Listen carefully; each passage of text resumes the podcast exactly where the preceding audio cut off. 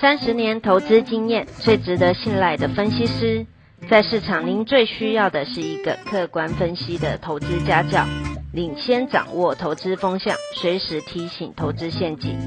亲爱的粉丝朋友们，一定要记得要按订阅，并且开启小铃铛，才不会漏掉蔡总每一天对盘势精辟的解析哦。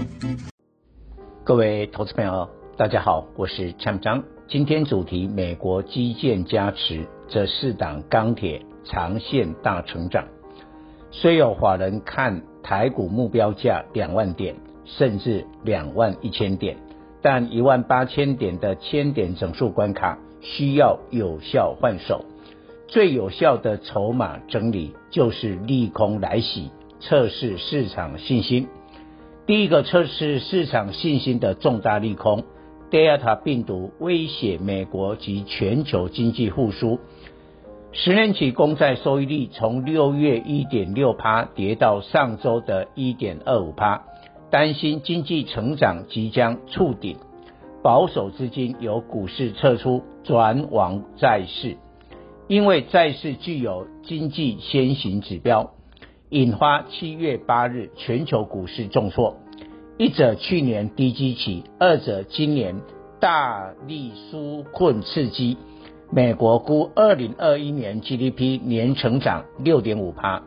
但二零二二年将会放缓到两趴，恢复往年的正常水准。若联总会今年底收缩 QE，资金行情褪色，美股今年秋天后恐回档修正，当然会牵动台股。然而七月九日，中国人行无预警降准两码，释出长期资金一兆元人民币，相当程度疏解。Delta 病毒对全球经济的冲击，因而上周五欧美股市及周一亚股强力反弹，陆股上证指数今年来仅小涨两趴，主因大宗商品大涨侵蚀中下游制造业的利润。再来，大陆并没有类似美国的刺激政策，于是担心下半年经济下行，人行未雨绸缪。降存款准备率，周一入股虽涨，但是否突破今年高点反压三千六百点有待观察。如果没有突破，暗示大陆经济成长存在变数，未来可能需要再次的降准。在这个变数下，台股在万八前就需要进行筹码换手。第二个测试信市场信心的利空消息，拜登政府查航运货柜运价，今年航运股飙涨两百三十五趴，为台股涨幅第一类股。受此消息，航运股难免震荡。长荣二六零三遭二度处置，再遇上这个利空，筹码整理时间延长，但上周已大跌。本周再下跌的空间不大。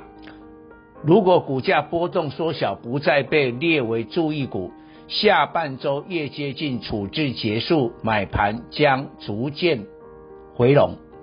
周一长荣仍收跌，但阳明二六零九、万海二六一五不受太明显的影响。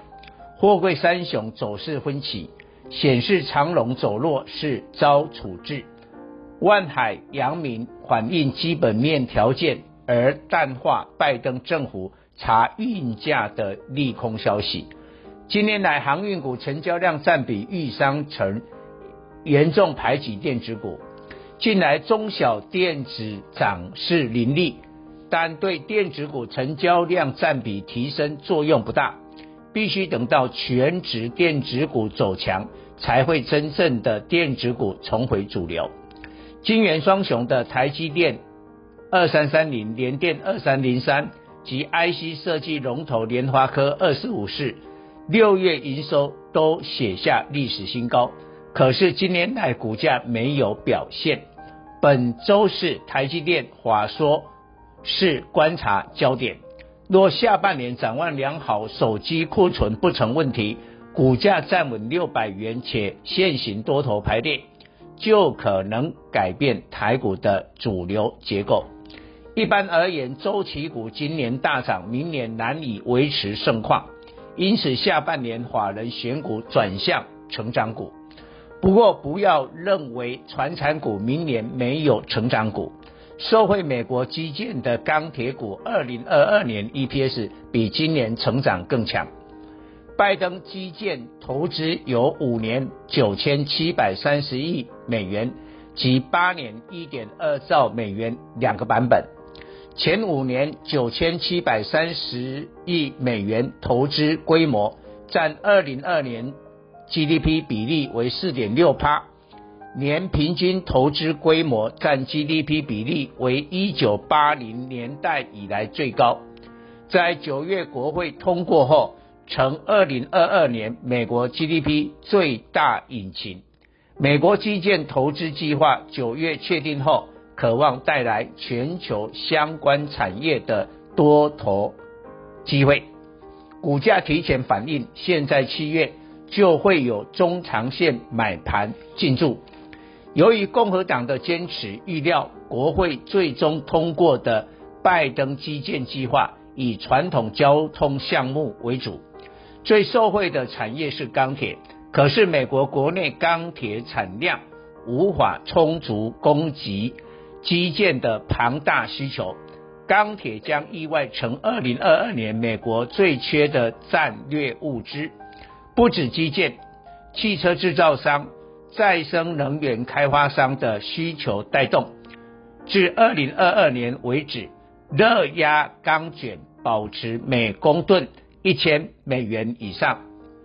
钢铁股的利润空前强劲，指标的纽柯钢铁。美国钢铁今年来曾大涨九十趴及七十趴，近来涨多回档。不过分析师上调目标价，美国钢铁从目前二十四美元价位尚有近八成上档空间。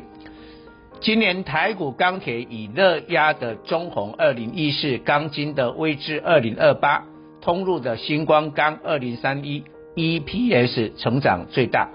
今年股价分别大涨两百六十四趴、一百四十三趴及一百零六趴。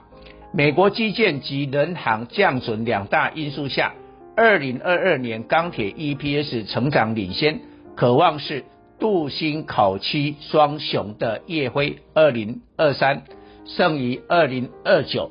美国最大不锈钢通路商大成钢二零二七。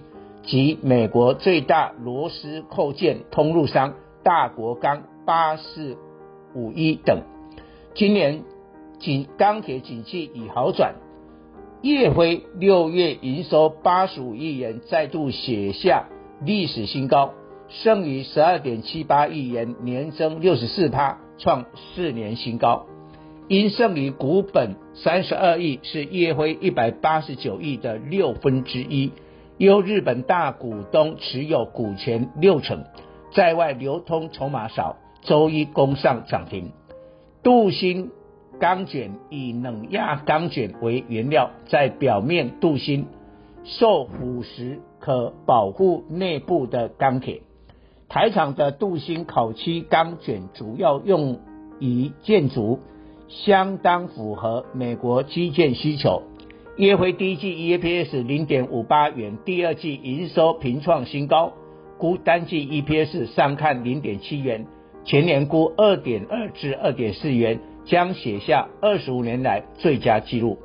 剩余毛利率比烨辉高出五趴，第一季 EPS 零点八六元，第二季挑战一元，全年估三点六元，明年四元起跳。当一个产业景气好转。EPS 成长最大，往往是通路商。大成钢六月营收八十八亿，子公司大国钢十九点五亿元，双双创下历史新高。主要受美国钢铁景气好转影响，传出美国最大不锈钢供应商 NAS 暂停交货，该公司占美国不锈钢供应量四十趴。使通路商大成钢受惠转单，大成钢第一季 EPS 零点八六元，第二季估一元，全年估四点二元，二零二二年上看五元。不要小看螺丝扣件，景气热络，小兵立大功。明年美国基建计划规模更大，大国钢今年 EPS 估二点四元，明年有三元实力。以上报告。本公司与所推荐分析之个别有价证券无不当之财务利益关系。本节目资料仅供参考，投资人应独立判断、审慎评估并自负投资风险。